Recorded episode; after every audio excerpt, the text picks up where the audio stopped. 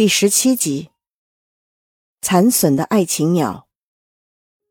莱阳昨天晚上一晚上没睡，不知道该背对陆杭州好，还是面对他好。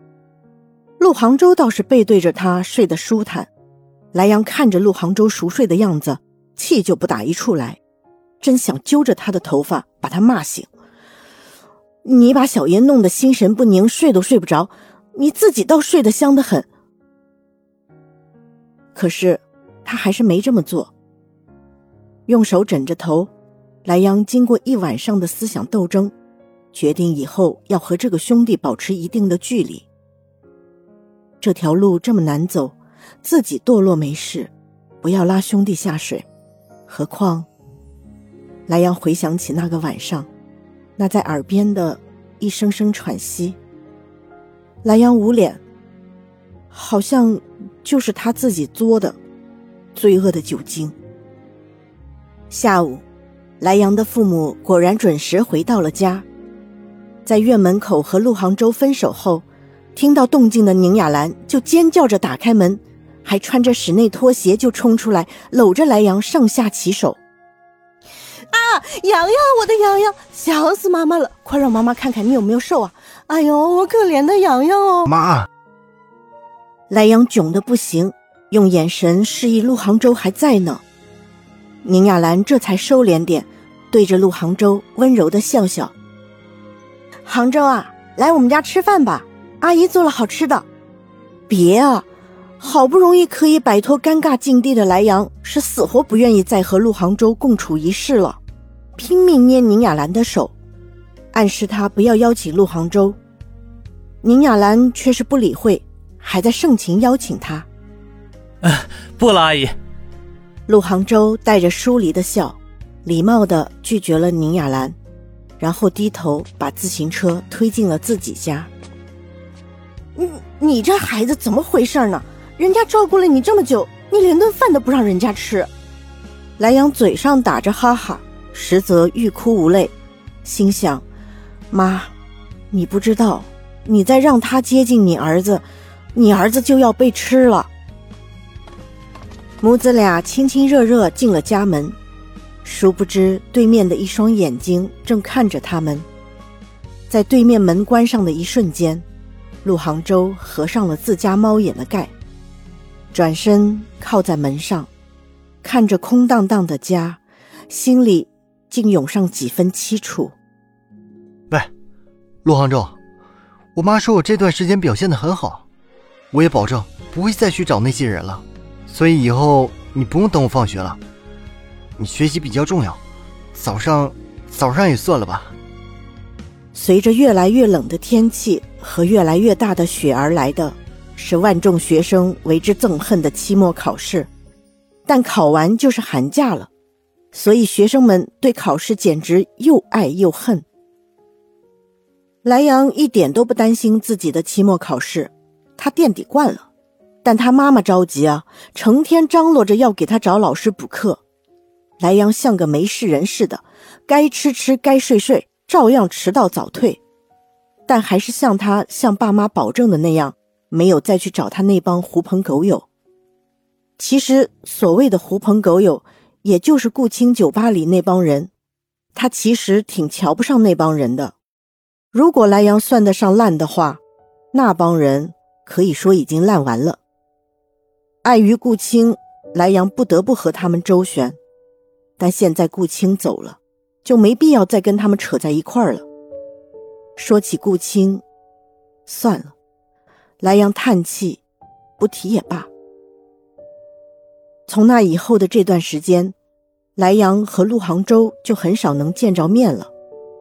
陆杭州早出晚归，莱阳晚出早归。两人总有办法错过，这样一来二去，两人竟然有小半个月没有碰面。莱阳却觉得陆杭州并没有真正离开他的生活，不是在学校广播里听到他的名字，就是在父母嘴里听到。杭州又拿奖了，你怎么也不向你杭州哥哥学习学习呢？但在陆杭州的世界，莱阳却是彻底消失了。不再打架惹事的莱阳，淹没在了一众普通学生中，销声匿迹。陆杭州的生活恢复了之前的平静，死一般的平静。每天按时上课、下课，吃饭、做题，学校、图书馆、家里，三点来回，脸上均是一派面无表情。莱阳是没怎么把陆杭州的心思放在心上的。虽然他年龄不大，但他并不幼稚。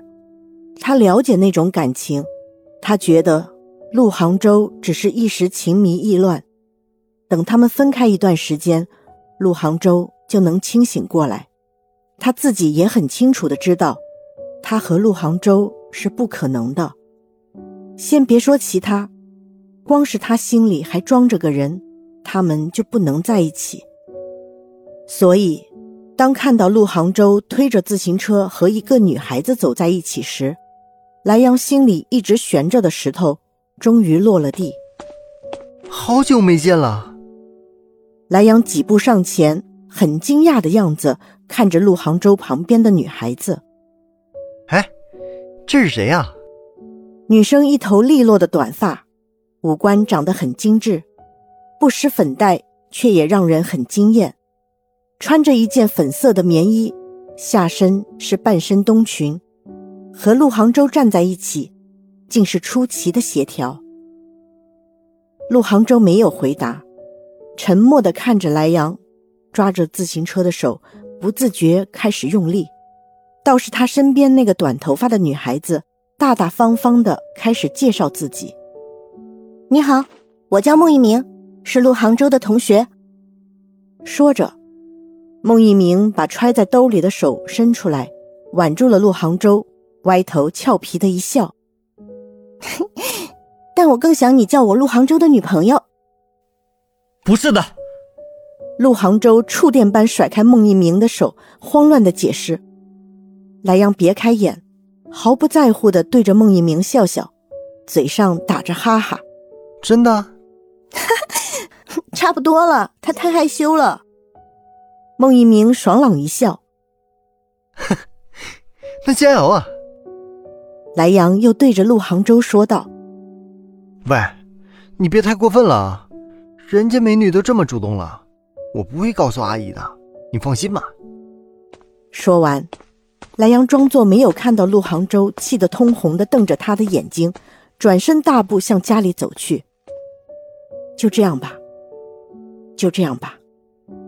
这是他们之间最好的结局。莱阳自以为潇洒，却不知身后发生了什么。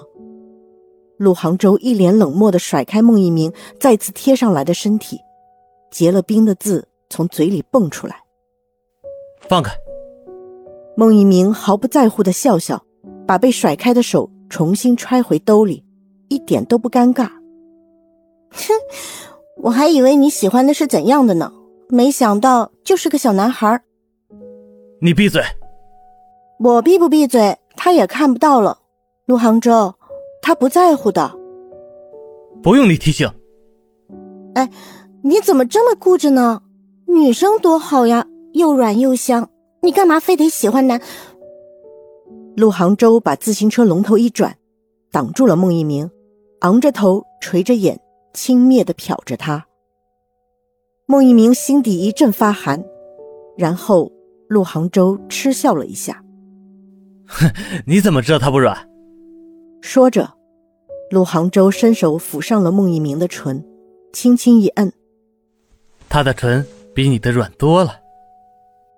低下头，陆杭州靠近孟一鸣，两人气息交合，暧昧四起。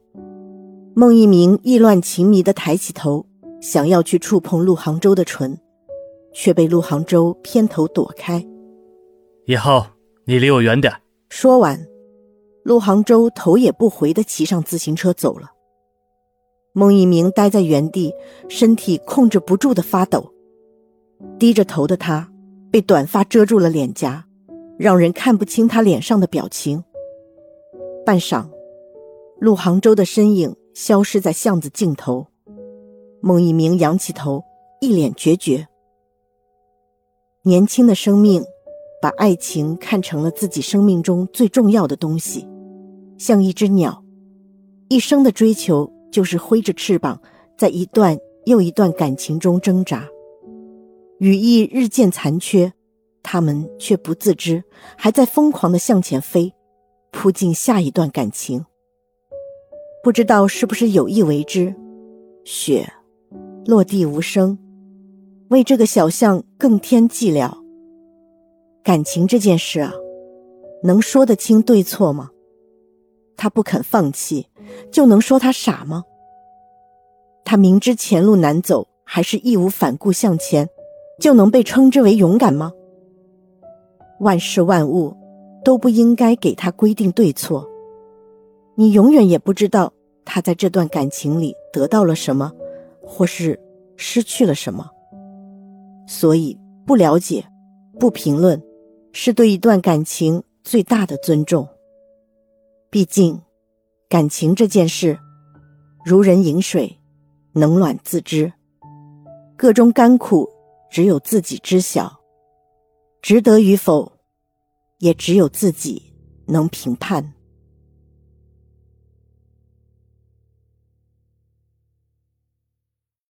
本集播讲完毕，欢迎订阅，下集精彩继续。